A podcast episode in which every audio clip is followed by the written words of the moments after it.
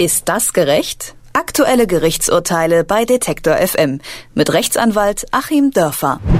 Wer hierzulande Gerichtsurteile im Fernsehen verfolgen möchte, hat schlechte Karten. Bisher flimmern nur die stummen Gesichter der Richter über die Mattscheibe. Die einzigen Urteilsverkündungen, die übertragen werden dürfen, sind die des Bundesverfassungsgerichts. Geht es nach dem Justizministerium, soll diese Ausnahme aber auch bald für die fünf obersten Bundesgerichte gelten. Deren Richter wehren sich gegen diese Form der Aufmerksamkeit. Zu Recht? Das frage ich den Rechtsanwalt Achim Dörfer in unserer Serie Ist das gerecht? Hallo, Herr Dörfer. Guten Tag nach Leipzig. Die Klage. Die Bundesrichter wehren sich ja gegen den Vorschlag, dass ihre Urteilsverkündungen gefilmt werden sollen. Warum? Ja, da sind ganz komische Argumente zu hören. Man hat da die Befürchtung, dass vielleicht Schnipsel von irgendwelchen lustigen Versprechern bei YouTube dann auftauchen und es kommt das altbewährte Argument, dass man es ja schon immer anders gemacht hat und die Richter da in Ruhe gelassen werden wollen, weil sie auch nicht fernseherfahren sind. Ja, zusammengefasst ist es ihnen einfach ein bisschen unangenehm, in der Öffentlichkeit ihr Urteil zu verkünden. Aber Gerichtsurteile werden ja im Namen des Volkes verkündet. Hat dieses dann nicht auch ein Anrecht darauf, die Beschlüsse live mitverfolgen zu können? Ich meine ja. Ich meine, die Öffentlichkeit spielt ja eine ganz große Rolle bei Gerichtsurteilen. Überhaupt in Gerichtsverfahren ist ja äh, der Grundsatz erstmal der, dass die Öffentlichkeit da Zugang hat. Es gibt da Ausnahmen bei Sexualstraftaten, bei Sachen, wo Kinder beteiligt sind, aber der ganz große Grundsatz ist, die Öffentlichkeit hat Zugang. Und im Mittelalter war es dann vielleicht so, dass man sich unter der Gerichtslinde versammelt hat und äh, da eben alle schauen konnten, ob der Richter das jetzt richtig macht. Wir leben aber jetzt im Medienzeitalter und da wird die Öffentlichkeit eben per Medium und per Film hergestellt. Und wenn man sozusagen weiterhin die Menschen zwingt, dahin zu kommen, ist das ein absoluter Anachronismus. Das heißt, dass eben wirklich das Filmen letztlich nur nachvollzieht, wie heutzutage Öffentlichkeit hergestellt wird. Was noch hinzukommt, ist ja auch, dass Öffentlichkeit journalistische Berichterstattung bedeutet. Und auch für die Journalisten ist es ja ein ganz äh, schönes zusätzliches Tool, sich zumindest die Urteilsverkündung dann auch wirklich im Originalwortlaut und in der Originalbegründung, in, in der Originalbetonung äh, auch anschauen zu können. Darauf wollte ich nämlich jetzt genau noch hinaus. Es ist ja nicht nur bei der Urteilsverkündung so. Journalisten dürfen, Sie haben es eben schon angesprochen, prinzipiell nur mit Stift und Schreibblock in den Gerichtssaal gehen.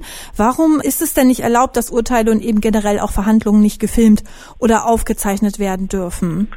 Es ist so ein bisschen der äh, Hintergrund auch eine Besonderheit im deutschen Gerichtswesen, dass nämlich die Richter über das Wort und über die Formulierung, die in ihre Begründung eingehen, die Oberhoheit haben wollen.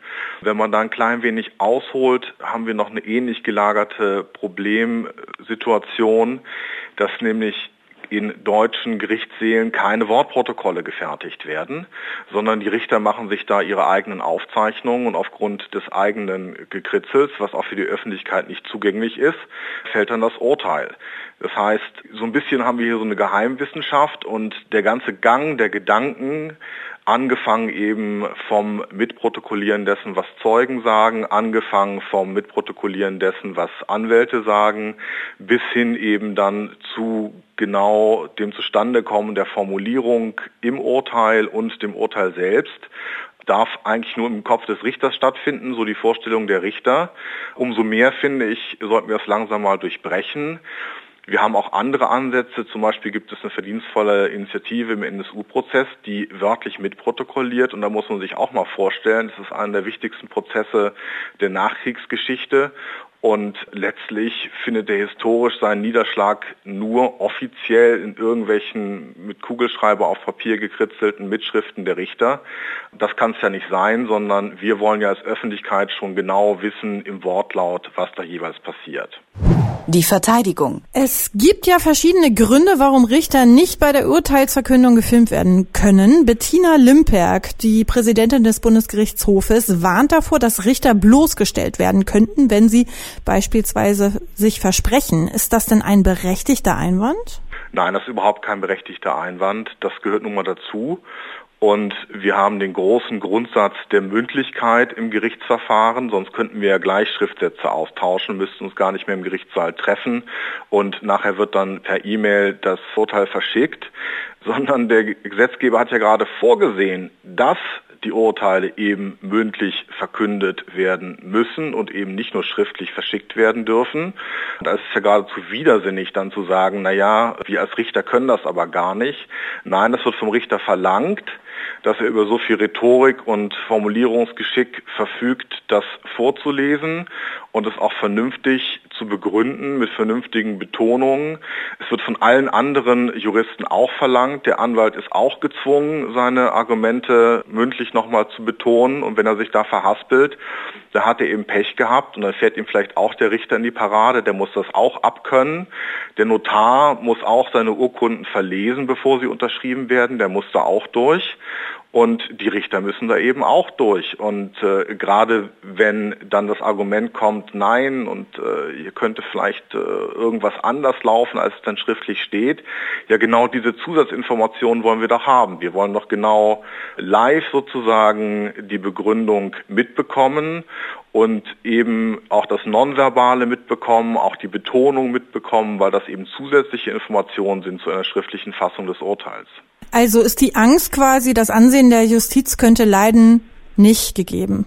Nein, die ist nicht gegeben, ganz im Gegenteil. Ich finde, es ist eine Chance auch, dass das Ansehen der Justiz steigt, indem man eben transparenter wird, indem man zugänglicher wird, indem die Bürger eben wirklich den Gedanken dann auch folgen können wir kennen das ja aus Vortragssituationen zum Beispiel. In der Schule meinetwegen erwarte ich ja auch, dass der Lehrer seine Performance vor der Tafel bringt und nicht nur irgendwelche Handouts rumgibt und sich dann in die Pause verabschiedet.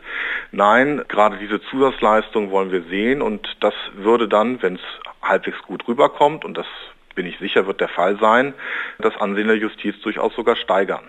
Das Urteil.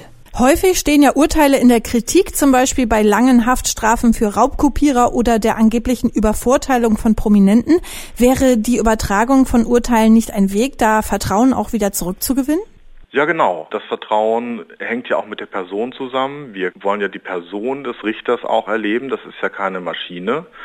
Und die Überzeugungskraft des Urteils, wenn es denn mündlich gut vorgetragen wird und wenn der Richter gut rüberkommt, ist natürlich eine viel höhere, als äh, im Internet eine schmale Pressemitteilung zu dem Urteil nachlesen zu können. Fernsehaufnahmen von der Urteilsverkündung, was in schwedischen oder italienischen Gerichten normal ist, wird auch in Deutschland diskutiert. Doch die Bundesrichter wehren sich. Sie wollen nicht, dass ihre Urteile im Fernsehen übertragen werden. Warum? Das habe ich äh, Rechtsanwalt Achim Dörfer in unserer Serie Ist das gerecht gefragt. Vielen Dank, Herr Dörfer, für das Gespräch. Ich danke Ihnen.